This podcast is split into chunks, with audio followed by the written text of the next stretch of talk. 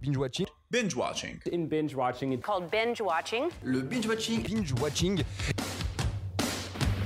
Quand on tire, on raconte pas sa vie. T'aimes bien les omelettes Tiens, je te casse les œufs. Écoutez Thérèse, je n'aime pas dire du mal des gens, mais effectivement elle est gentille. Je crois que ce serait préférable que tu mettes ta ceinture. Raconte. Je trouve la peau des gens avant mon petit déjeuner.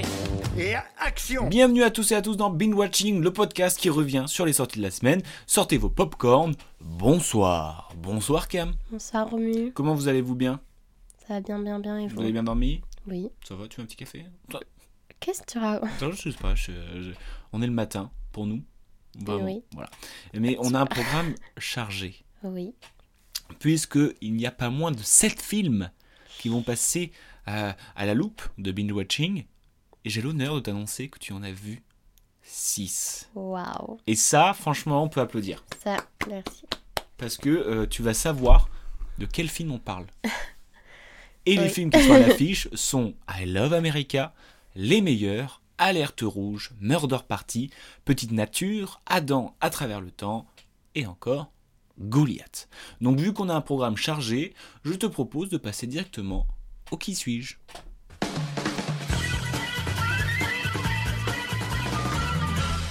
Et pour le thème du qui suis-je, j'ai choisi J'ai eu une histoire d'amour impossible. À, pré- à- à préciser que c'est euh, dans un film. hein. Parce que quand j'ai dit ce sujet à, à Cam, elle fait Attends, mais une vraie personne? T'as cru que j'étais Non. gala, moi, en fait Voici, etc. Non? Bah, c'est pour ça que j'étais étonnée que tu me dises ça. Je me suis dit, mais il parle de l'acteur Un ou- acteur ou une actrice qui a joué un amour impossible. Et Mm. Dieu sait qu'il y en a eu dans l'histoire du cinéma des amours impossibles. Oui. Je pense qu'il y a plus eu d'amour impossible que d'amour tout court. Parce que c'est Bon. ça la beauté de l'amour, c'est qu'ils sont impossibles. Euh, moi, je sais pas. un peu de torture quand même. Hein? C'est un peu de la torture quand même. C'est de la torture. Mais l'amour, Donc, euh, ne serait-ce pas de la torture? Bref, oui, bon, Shifumi euh, pour savoir qui c'est euh, qui commence. Shifumi. Oh, J'ai gagné. feuille. j'inove, je fais un caillou. Euh, je suis né le 28 octobre 1974 à Porto Rico, à San Juan, et je suis un acteur, producteur et musicien. Oh non. On a le même, c'est. Joaquin Phoenix. Non Pour Heure. Oui. Ouais. Oh non, c'est. J'ai hésité avec Roméo plus Juliette et prendre Leonardo du coup. Ah mais... ouais, ah, mais alors là c'est quand même fou parce que c'est pas comme si euh, c'était restreint, il y en a eu beaucoup d'amour impossible. Ah oui, mais. Et on est parti sur le même. Bah voilà. Ah, vas-y, Ça au moins c'est expédié. Hein. c'est clair. C'était quoi ta deuxième phrase? Ma deuxième, c'était. euh, merde, j'ai perdu. Parce que j'imagine que c'est la première, c'est la même quoi. Euh, bah, euh, ma deuxième, c'était. Euh, euh, j'ai reçu beaucoup de critiques positives euh, dès le début de ma carrière avec Prêt à tout en 95. Ah, tu vois, on n'est pas pareil. Moi j'ai commencé à jouer dans des séries télévisées avec mon frère, Mm. savoir River Phoenix, et ma sœur, Summer. Mon premier film majeur est Cap sur les étoiles, sorti en 1986. Ouais, mais j'avais peur de. Ça me mette trop la puce à l'oreille Après, j'ai attiré l'attention internationale pour mon interprétation, interprétation pardon, dans le film de Ridley Scott. C'était ma troisième aussi. Commode, qui m'a valu euh, une nomination à l'Oscar du meilleur acteur dans un second C'était ma troisième phrase. Voilà. Euh, moi, j'avais. Je rentre dans un cercle d'acteurs qui est composé de César Romeo, Jack Nicholson, Heath Ledger ou encore Jared Leto. Ah oui, bah avec Joker. Avec le Joker. Où il Non, moi le j'avais pas mis Joker, ça. Rôle pour lequel il a eu un Oscar en 2020. Et enfin, je suis également connu pour mon activisme anti-spéciste contre l'exploitation des animaux par les humains. Et je suis vegan depuis l'âge de 3 ans. Et j'ai même été la personne de l'année du PETA en 2019. Et toi, t'avais quoi? Bah moi en quatrième j'avais en 2019 je suis la personne de l'année du PETA, c'est-à-dire People for the Ethical Treatment of Animals. Et en dernier j'avais en 2013 j'incarne Théodore, un personnage qui découvre son âme sœur virtuelle. Eh avec oui. Heure. Bravo. Eh oui, c'était ce bon vieux Joaquin Phoenix. C'est fou, c'est fou quand même parce qu'il y a des fois, par exemple, euh, je sais pas, euh, truc de des Oscars ou un truc en particulier, il y a Mm. des chances où on tombe euh, Oui, qu'on toi, prenne le même. Mais genre là, il y en a eu tellement des histoires d'amour impossibles qu'on tombe sur le Bah, même. elle nous a marqué celle-là, que tu veux. Bah, c'est vrai. Mais moi, j'ai envie de revoir ce film. Bah, écoute. Avec euh, Scarlett Johansson. Ouais. Bah, j'ai hésité à faire Scarlett du coup, parce que. Ah, ça aurait été. Ah, mal, ça aurait été bien. D'ailleurs, t'as vu euh, la photo de Joaquin Phoenix en Napoléon? Non. Voilà. D'accord, je ne l'ai pas vu. Ça a l'air de claquer. Ouais. Voilà, Claquer? Ouais, ça a l'air Genre cool. nul? Non, pas claquer au sol. Ah oui, euh, voilà. Ça- Non, ça claque plutôt. Ah oui, ça a l'air claqué. Bref, euh, niveau amour impossible, cette semaine, on a eu le droit à deux films dans, qui traitent un petit peu de ce sujet, euh, à savoir Petite Nature.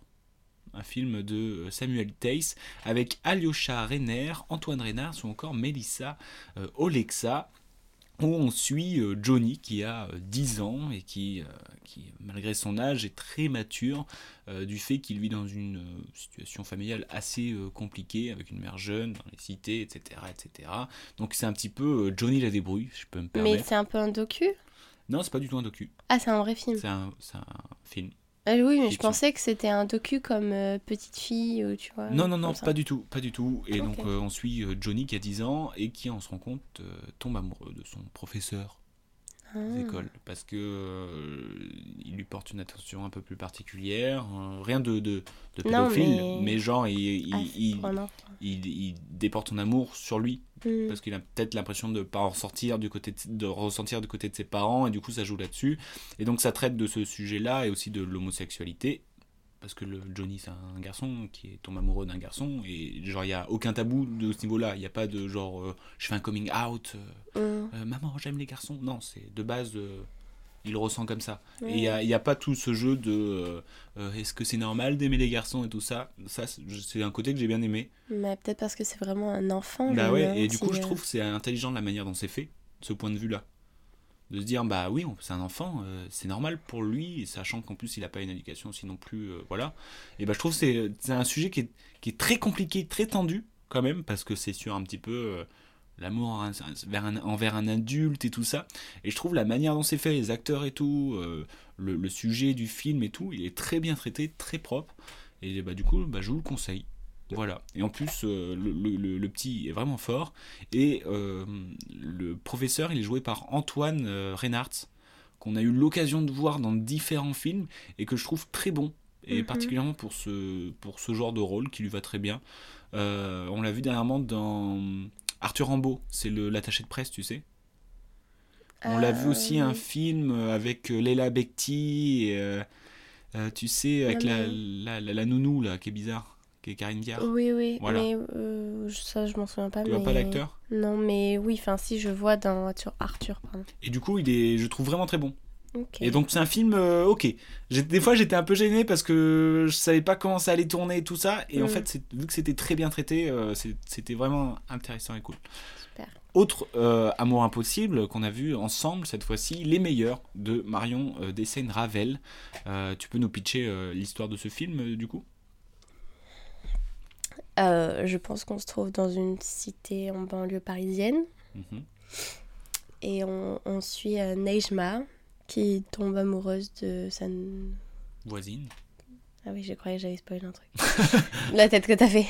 Qui tombe amoureuse de sa nouvelle voisine. Et voilà, c'est un amour impossible parce que c'est dur euh, d'assumer euh, cette nouvelle sexualité. Et À la fois pour elle et pour son entourage. pour elle, pour son entourage, pour euh, accepté, quoi. le, les regards des autres dans le quartier, euh, Ouais, ça. ses amis, etc. Et Sur Voilà, euh, l'homosexualité dans les cités un petit peu, quoi. D'où cet amour impossible.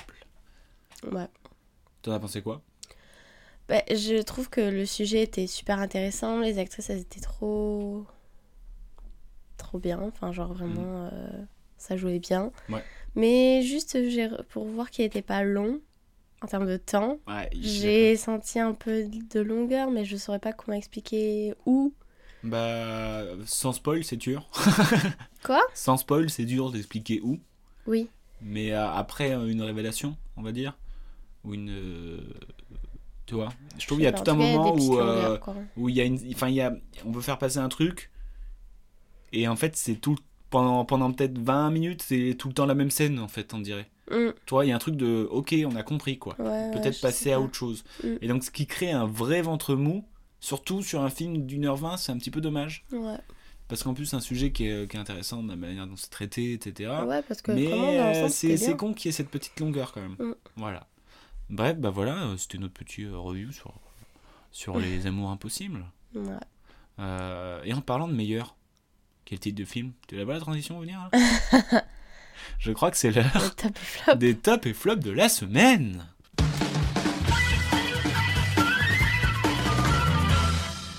Et pour les tops et flops de la semaine, j'ai comme une vague impression qu'on va être dans les mêmes semelles. Oui. On commence par les flops Ou le Bah, flop le flop, du Ouais, coup. Le flop qui est I love America. ah oui, on a le même de Lisa Asuelos avec Sophie Marceau, Janice Bouziani ou encore Colin Woodell, on suit euh, l'histoire de la réalisatrice, Lisa Asuelos, qui euh, vient euh, trouver de l'inspiration aux États-Unis pour faire un film, qui perd sa mère et qui, qui veut vivre la vie sentimentale et sexuelle d'une autre manière, Mm. repartir à zéro sur les terres américaines. Pour se redécouvrir, quoi. Et pourquoi c'était nul, Cam? Non, Pourquoi nous n'avons pas aimé? Oui, parce qu'il y a bien des gens qui vont aimer. Mais moi, je pars du, du, du- du constat, ou du principe, principe plutôt, qu'il y a forcément quelqu'un. Alors attention, hein, att- accroche-toi bien les, les ceintures, la ceinture. Il y a quelqu'un sur cette terre, c'est son film préféré. Mais oui, tu le dis à chaque fois. Mais c'est sûr. Mais bah, je sais pas, mais oui, c'est sûr qu'il y a des gens qui aiment et d'autres qui n'aiment pas, c'est Mm. obligé. Mm. Euh, mais vraiment, je pense que ce film pourrait plaire à une tranche d'âge un peu plus âgée que nous. Oui. Je sais pas pourquoi, mais je pense que Ouais, à nos que- parents, ça pourrait peut-être les faire rire, euh, leur parler plus qu'à nous en tout cas, je, sais pense. pas. Je Après, c'est peut-être le côté euh, positif aussi du film, c'est Oui. qu'il va aborder des thématiques un petit peu euh, nouvelles à, des, à un public plus vieux. Mm. Tu vois ce que je veux dire? Oui, Qui nous paraît has-been, oui, mais pour des peut-être plus vieux, ça va être de la nouveauté. oui. Tout ce qui est euh, concept de LGBT et tout ça, enfin pas concept, mais tout ce qui est thématique de LGBT, tout ce qui est thématique LGBT, Oui, mais même Nous, le fait euh, d'aller s'inscrire sur une application, Oui. de rencontrer quelqu'un plus jeune que nous. Oui, en fait, c'est ça. Il y a plein de notions qui vont être nouvelles pour des, pour des vieux. bon, Qui vieux, nous, euh, qui, euh, qui nous, c'est, ça fait un peu has-been du coup. Mm. Enfin, je crois qu'il y a un décalage un petit peu, voilà. Ouais. Après, il faudrait avoir l'avis d'un public, euh, parce que c'est vraiment ciblé, Oui. je trouve, le public. Oui, on dit ça, mais ça se trouve pas du tout. Alors que ça se trouve, ils vont détester. Oui. Mais après, je trouve, il y a vraiment un problème de réel, pur et dur. Ouais. Que c'est, enfin, c'est, c'est- vieux un peu la manière dont c'est réalisé. Mm. C'est, c'est pas abouti. J'ai l'impression que c'est écrit au marqueur, tellement c'est gros. Punchline. Euh, non, enfin, du coup, euh, c'était, c'était un peu cliché dans la manière de réaliser, mais on dirait que c'était une mauvaise parodie d'un vieux film. Alors que c'était pas une parodie, c'est dommage quoi. Parce que par exemple, euh, je sais pas, les flashbacks, ça va être euh, un- une couleur un peu vieillotte et tout. Mm. Il y a des scènes qui servent pas à grand chose, juste pour dire regardez ce que j'ai vécu. Alors que c'est Ouais. dommage parce que c'est c'est une vie qui peut être ah, qui est intéressante, qui est pas qui est pas banale, qui peut être bien racontée, euh, Ouais. qui sur des sujets importants, sur l'abandon, sur la perte, sur la mort, etc. Ouais. Et euh, au final, c'est un peu euh, euh, parodie, on dirait. On dirait qu'elle a parodié sa vie, donc c'est un peu dommage, quoi. Mm. Du coup, j'ai pas aimé. Mm. Et c'est mon Et en même temps, je me dis, euh, enfin, c'est son histoire à elle. Bah oui. Enfin, elle devait quand même être contente du résultat parce que c'est pas rien de raconter son histoire. Bah, J'espère qu'elle est contente de son résultat, mais pas moi. Mais ouais. On passe au, au, au top? On a peut-être plus de choses à dire. Quel est Alerte ton rouge. top? C'est Alerte rouge C'est toi, ton top C'est mon aussi? top aussi de Yeah. Domichi avec euh, les voix de Rosalie Chiang, Sarah Ho ou Ava Morse. Nous suivons les aventures de Millie Lin, une jeune adolescente de 13 ans pleine d'assurance, mais qui est tiraillée entre être une super copine et être entre la et- ou être la fille modèle de sa mère qui est très trop trop trop protectrice. Et euh, il s'avère que une nuit, elle se transforme en Pandaro. en panda roux. Qu'est-ce qu'on en fait de ce panda roux Qu'est-ce qu'il devient? Eh ben, est-ce qu'on l'assume? Est-ce qu'on le garde est-ce qu'on cherche à le refouler à tout prix? Parce que euh, le panda va se euh, apparaître quand les émotions sont euh, démultipliées. c'est ça. Ou Quand une émotion forte arrive, bam, il y a une main de panda qui arrive et tout ça. Au bout d'un moment, elle arrive à le contrôler et euh, ça va, elle va être tiraillée, encore une fois, entre aller au concert avec ses amis, Mm. mais le même soir, il y a une cérémonie pour que le panda euh, soit endormi à jamais. Mm. Enfin, mis dans une relique et tout ça. Pourquoi c'est ton top cam? Déjà, euh, on peut dire que le panda, c'est l'arrivée de l'âge ingrat. Parce que dit comme ça, on se dit. euh, Oui, c'est une métaphore, mais on voit vraiment un panda. Oui, bien sûr, on voit vraiment un panda. Mais c'est vrai Pourquoi que c'est c'est une métaphore de euh, l'âge ingrat, de, Mm. euh, des, des, des premiers émois, etc., etc., Mm. de l'adolescence. J'ai rigolé, Ah, a j'ai pleuré. Beaucoup pleuré. Non, pas beaucoup, autant que j'ai rigolé. Mhm. T'as beaucoup rigolé. Oui. Donc t'as beaucoup pleuré. Non, franchement, mathématique. pas tant. C'est juste vraiment, ce panda est trop touchant. Et les Ouais. personnages, j'ai vraiment, j'ai trop aimé. euh, C'est vraiment bien fait, les, les mimiques et tout, je trouve. Ouais, mais je pense que je vais le regarder encore, tu vois. Ah oui, Je vais me le refaire là. moi, bah ouais, bien. Ouais. Non, vraiment trop cool euh, la manière dont euh, euh, le thème est abordé, euh, la manière dont c'est assumé aussi, j'ai beaucoup aimé. Que euh, au bout d'un moment, le panda, euh, c'est normal, c'est un panda, tu vois. Pour le village, c'est normal que. Euh, je trouve ça cool aussi, tu vois, qu'ils se sont pas mis des barrières de euh, il faut le cacher absolument. euh, Au Mm. contraire, il faut en jouer et tout ça. Et, et je trouve cette, la- la- cette métaphore de, justement du passage adolescente est, est très cool et très bien fait, très bien amené. Et moi, j'ai passé un pareil, un super bon moment. quoi. Mm. C'est vrai qu'on rigole beaucoup, les personnages sont attachants, le panda est, est trop bien fait. quoi. Mm. Je trouve, je trouve ça bluffant quoi, d'avoir mis ces, de telles mimiques sur le panda où genre. Il y a un truc entre tu te reconnais toi ou je sais pas, des fois dans tes mimiques et tout. Mm. euh, Il y a des trucs enfin, vraiment cool. euh, Ouais, on peut que vous le conseiller, disponible sur euh, Netflix. Euh, non, Disney. Disney. pas du tout Netflix. Disney, donc foncez le voir. Ouais. Si vous avez l'abonnement. Mm, Bien évidemment, Mm, Ouais, on espère. ouais, Donc tu vas aller le revoir là Ouais. Ok, bah écoute, trop bien. Trop trop bien. Euh, bon, on avait l'air assez tranché sur nos tops et nos flops quand même. Mais je t'avoue que moi ça a été euh, assez dur pour certains. C'est pourquoi j'ai dû faire appel à ma super team d'avis mitigés. Pour savoir si je devais mettre dans mon top, euh, dans mon flop ou non, Murder Party. Et donc c'est Murder Party qui va passer euh, à la loupe des avis mitigés, un film de Nicolas Pleskov avec Alice Paul, Miu Miu, Eddie Mitchell. Qu'est-ce que t'en as pensé Cam? Déjà c'est quoi l'histoire? C'est euh, c'est un escape game euh, géant dans un château de Richoux, euh, passionné de jeux et Mm, voilà. créateur de jeux, Voilà. où euh, il y a une appel d'offres et euh, justement le personnage d'Alice Paul, qui est architecte, euh, se retrouve là-bas pour présenter son projet et reste enfermé à cause d'un crime, tout simplement, et Ouais. qu'ils ne peuvent pas sortir de, de cette maison sans résoudre le crime. Ouais. C'est assez bien résumé. Voilà. Voilà, c'est pas mal. T'en as pensé quoi, toi? Avant de passer aux avis mitigés C'était. euh, Pas bien. toi, t'as aimé. Il y a une Non. partie de toi qui a aimé. c'est ça se voit là. Non Ton œil gauche, il. Mais il je trouve que c'était pas très bien fait et en même temps, j'ai pas ressenti non plus un ennui profond, tu vois. Hmm. Mais c'était pas très bien fait. C'était vraiment pas très bien fait. Mais je sais pas trop. Après, on peut saluer euh, l'audace, on va dire, de prendre des inspirations euh, autres, voilà. Hmm. Mais euh, je trouve que pour un, ce type de film, à savoir euh, le qui c'est qui a tué qui, chercher tout ça, Hmm. on est très loin de chercher. Et moi, les films comme ça, j'adore essayer de me trouver le coupable, et, et- etc. Hmm. Mais à aucun moment, enfin déjà, on sait ce qui se passe. Non, moi j'avais pas compris tout de suite. Oh, S'il vous plaît. Bah, S'il vous plaît, euh, madame. T'as qu'à dire que je suis bête, hein. Non, je dis pas ça, mais Bah voilà. non, mais je trouve que quand même c'est gros. On s'en rencontrera facilement. Et puis euh, il y a le twist. Je vais pas vous le dire, bien sûr. Le twist fait que euh, ça gâche tout ce qui pouvait euh, faire que le twist soit bon. Vous comprendrez si vous allez le voir, mais franchement, ce n'est pas nécessaire. Bah pourquoi pas Non, je rigole, je rigole, je rigole. Vous allez aimer. Il n'y a pas de souci. En plus, je trouve que, en- honnêtement, le jeu d'acteur est pas, pas dingo.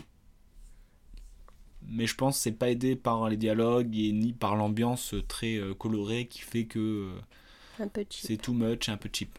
Exactement, c'est le mot que je cherchais, c'est un peu cheap. C'est un peu le, euh, le, le- comment c'était? Parce que le film était en plus, je sais pas si t'as vu l'affiche, c'est vraiment pompé de euh, Knife Out, tu sais, Mm, avec Daniel Craig. mm. Et du coup, ça fait Regardez, on va vous proposer un film aussi bien que euh, les Knife Out. Alors que non, parce que Knife Out, c'est vraiment chambé. Ah, je sais pas s'ils se sont dit ça. hein. Oh, c'est la même affiche. Bah, euh, oui, mais y a forcément un truc qui se dit-.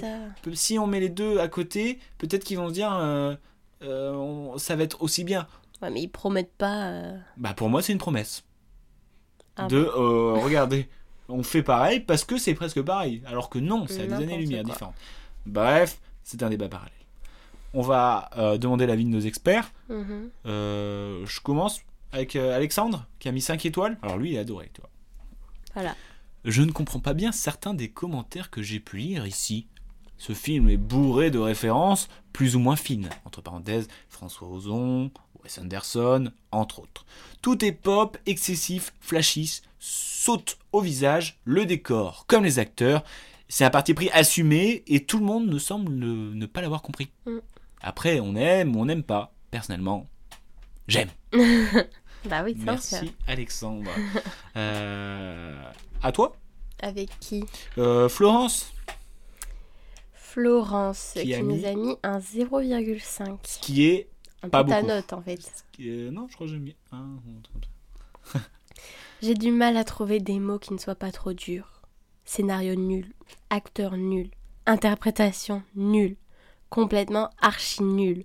D'où ma notation, entre guillemets, nulle. Bon Drop the mic.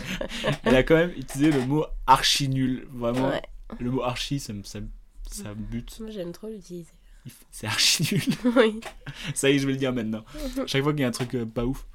Mais c'est archi nul, ça. Bah, tu peux dire aussi quand c'est bien. C'est archi bien. C'est archi bien, ouais. Et euh, Ouais. si c'est bald Hein Si c'est bald, C'est quoi Bald c'est Archibald. bon, on va remonter un petit peu le moral avec euh, EBP qui a mis 4 étoiles. Ah bah oui. EBP. Ouais, qu'est-ce qu'il nous dit, EBP Un film qui sort des stéréotypes, à la fois comédie familiale sans une once de vulgarité que l'on savoure, mêlée à une enquête policière, policière ingénieuse au sein d'une famille un peu dégénérée aux personnages hauts en couleur, que la belle palette d'acteurs interprète avec trio. Cette phrase m'a paru très longue. Elle a été très longue. La direction artistique est élégante et soignée, les décors et les costumes nous plongent parfaitement dans une ambiance Agatha Christie que le genre du film renouvelle et modernise. Ça va, la respiration? Bah, écoute, Euh, euh, voilà, bah écoutez, comme quoi, euh, belle, belle formule, néanmoins, un peu dégénérée au personnage haut en couleur que la belle palette d'acteurs ah oui, c'est c'est interprète. très, c'est un beau commentaire. hein. C'est un, je beau- c'est un trouve. beau commentaire. Mais ce n'est pas l'avis de Andrieux, qui a mis 0,5 aussi. Ah oui, bon. Honnêtement, je n'ai vu que 30 minutes, mais ça m'a suffi pour comprendre la mauvaise qualité de ce film, que ce soit en termes de décor, de jeu, d'acteurs, de scénario et d'humour. Vraiment, gardez votre argent pour vous acheter des choses plus utiles, du genre des fleurs pour votre mère. Il a dit ça Ah. Bon, bah je crois que l'on va prendre les fleurs, du coup, Mm. mais s'il te plaît, sans pesticides. Sinon, on va devoir Oh, faire Aniné et Lelouch, car c'est l'heure des anecdotes vraies, vraies, fausses. Quel enchaînement. Merci. Cet enchaînement tiré par les cheveux euh, nous amène à parler du film Goliath de Frédéric Tillier avec Gilles Lelouch, Pierre Ninet et Emmanuel Berco. Tu peux nous pitcher un petit peu l'histoire de ce film? On suit euh, un avocat qui, qui a pour cliente euh, une femme qui vient de perdre sa femme Voilà, à cause des pesticides. Voilà. Et du coup, c'est le début d'un procès et d'une enquête sur euh, toute cette, euh, toutes ces, tous ces lobbies autour du... Tous ces lobbies Ouais, tu- autour de l'utilisation des pesticides. Et du coup, on suit un peu les deux camps. ouais, Ceux qui sont contre et ceux qui les défendent. ouais. On va même suivre presque trois camps. Les- ceux qui sont les activistes, l'avocat.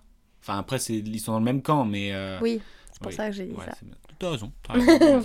Et du côté aussi, les lobbies. Mm. Euh, T'as bien aimé le film? Bah, je trouve que c'était intéressant et je pense que ça reflète assez bien la réalité. Après, euh, est-ce qu'il va me marquer? Je pense pas. Je sais pas, ouais, c'est ce que je me disais. j'ai- je me suis pas ennuyé ni rien, Oui, mais en mais même temps. euh, c'est pas un film non plus, voilà. Mais Mm. après, euh, le film, il reste bien. Mm, Les acteurs, ils sont bien. mm. Euh, je trouve que la manière dont est racontée l'histoire, c'est propre. Je trouve on arrive à passer euh, des camps à l'autre de manière assez fluide. Le montage est, est- est- franchement est bien. Faut, faut, enfin, faut le dire parce que c'est vrai, ça s'enchaîne bien. tout est carré, tu comprends vite. T'es, t'es quand même dedans Ouais. et t'arrives à être dedans, à rester dedans. Mais je sais pas. Il y a un truc qui, Ouais, qui a fait que euh, je sais pas. C'est peut-être le Mais on a sujet. bien aimé quand même. Mais, Mais parce que, euh, euh, que ça, ça aborde des sujets complexes quand même Mm. où on comprend assez bien. Oui, Tu vois ce que je veux dire? Mm. Et euh, donc du coup, ça, ça reste un bon film, néanmoins. exact. Mais ça va pas nous marquer forcément. Quoique ça se trouve, ça va nous marquer. hein, Peut-être. forcément. Et du coup, je te propose de passer euh, aux anecdotes là-dessus. Donc euh, tu connais bien évidemment euh, le jeu. Trois anecdotes, deux vraies, une fausse. Cam, est-ce que tu es prête? Oui. Première anecdote. À l'origine, Frédéric Tellier voulait confier le rôle de l'avocat à Emmanuel Berco, Ah, ouais. du lobbyiste à Gilles Lelouch et du professeur de sport à Pierre Ninet. Lelouch ne voulant pas faire le méchant, les cartes ont été rebattues. Ah ouais, mais c'est peut-être faux. À chaque fois. Ah ouais, d'accord, ok. Anecdote numéro 2. Lorsque le réalisateur Frédéric Tellier écrivait le film L'affaire SK1, il est tombé sur un livre de constats qui parlait des alertes dans le milieu agricole et de ce que l'on mange. Le réalisateur s'est alors lancé dans une enquête qui a duré 5 ans. Anecdote numéro 3. La dernière scène a été tournée en première pour permettre à Emmanuel Berco de perdre du poids. Le tournage a vraiment débuté quelques mois plus tard pour qu'elle retrouve son poids de forme. Cam, laquelle de ces trois anecdotes est la fausse? La première. La première est une vraie anecdote. Deuxième. La deuxième est une vraie anecdote. Champion du monde. Ça fait très longtemps que t'as pas gagné. Hein. ouais. Et oui, la première, c'est fou quand même. Je suis outrée un peu. Quoi? Bah, ça aurait été bien, Emmanuel en, en limite euh, principale, euh, Oui. avec euh, en avocate. Mais après, je trouve, que, je pense, honnêtement, avec du recul, que euh, les trois acteurs étant très bons, je pense qu'ils auraient pu être chacun dans les rôles de l'autre. Mais ouais, ouais. Mais c'est vrai, mais c'est c'est marrant quand même. Emmanuel Berco en avocat, Gilles Lelouch lobbyiste, Pierre Ninet prof de sport. C'est marrant. Et euh, ils s'en sortent très bien dans les autres, voilà. ouais. Et euh, oui, il était en train d'écrire le film, l'affaire SK1, et il est tombé sur ce livret, et voilà. Et euh, pour, pour la dernière scène, c'est un, c'est un des effets visuels. Ah bon? Ouais. Ils sont bien faits, hein? Ouais. On va pas spoil, mais voilà, c'est bien fait. Du coup. D'où ton erreur? Bon, après, c'est vrai que euh, perdre du poids juste pour une scène de deux Mm. minutes. euh, C'est dangereux, ouais. tout simplement. Non, mais alors que voilà, Joachim Phoenix, c'est tout le long du film. Donc, euh, Oui, c'est ça, c'est ça. heureusement que c'est pas des effets visuels parce que. Bah, après, Enfin, il faut qu'il- Oui, Bah, je sais pas, je trouve que ça permet de rentrer vraiment oui, oui, et d'être. euh, d'incarner. Ça reste dangereux quand même de faire ça. Oui, vois bien mais... avec Christian Bell et tout ça. Oui, mais c'est acteur studio. Acteur studio. Mais bon, là, pour une scène, ça serait con Oui, quand oui, même oui. de se mettre en danger pour ça. Bon, allez. Fini les mensonges, on va se détendre un peu et on va aller dans les ciné. Mais pas n'importe lesquels. Grimpe dans mon vaisseau. Attends. Grimpe dans mon vaisseau, tu vas comprendre. Oh là là. J'ai fait un petit clin d'œil là. Oh là là.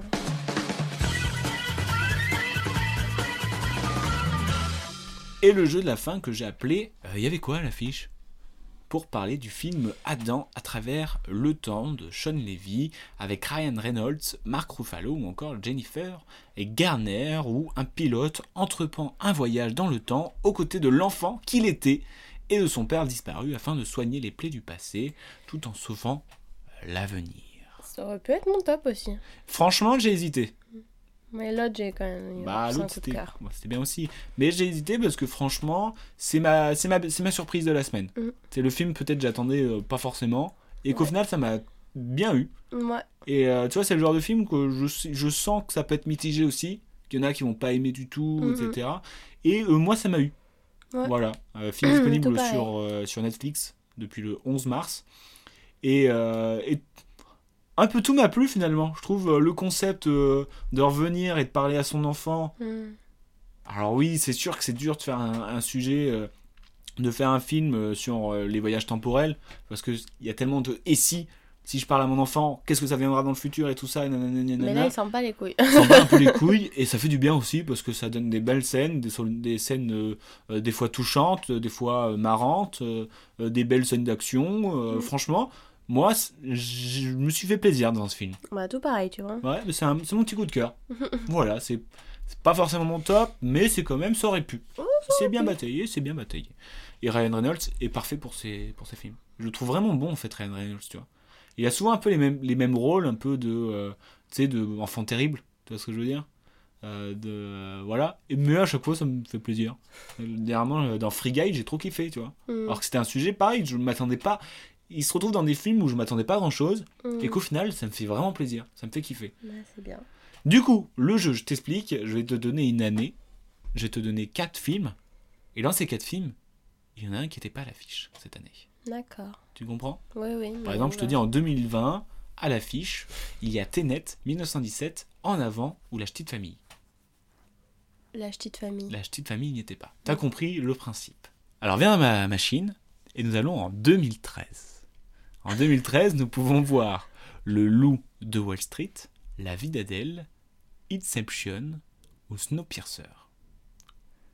Lequel n'y était Hmm. pas Inception. Inception n'y était pas. Oui. Bien joué, bien joué. Nous allons en 2005, cette fois-ci. Je tape dans le clavier. Tu peux voir à l'affiche Batman Begin, King Kong, Kill Bill ou encore Charlie et la chocolaterie. Lequel n'y était pas? Charlie? Charlie y était. C'était Kill Bill qui n'y était pas. Désolé pour toi.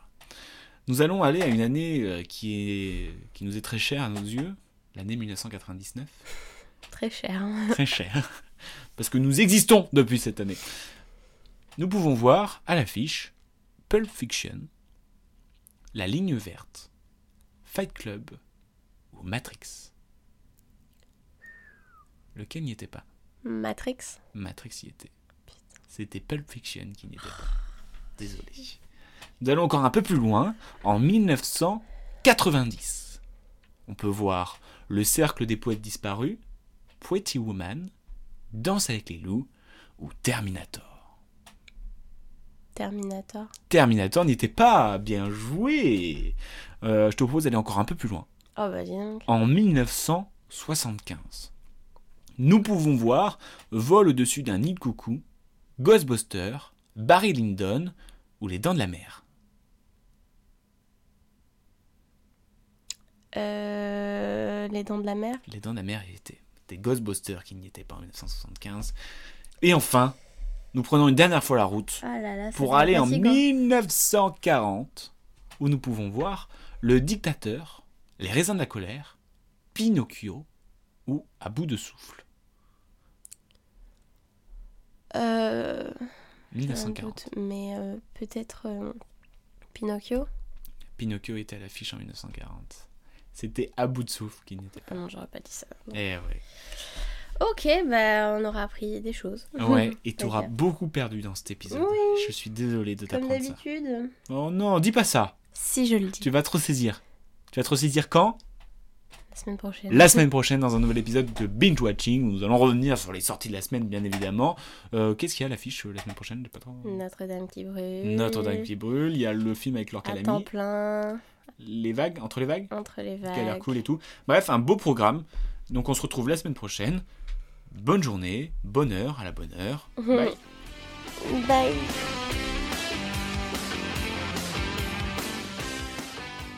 Je respecte ton avis, mais en tout cas, c'est pas le mien, donc c'est pas le bon. Tu vois ce que je veux dire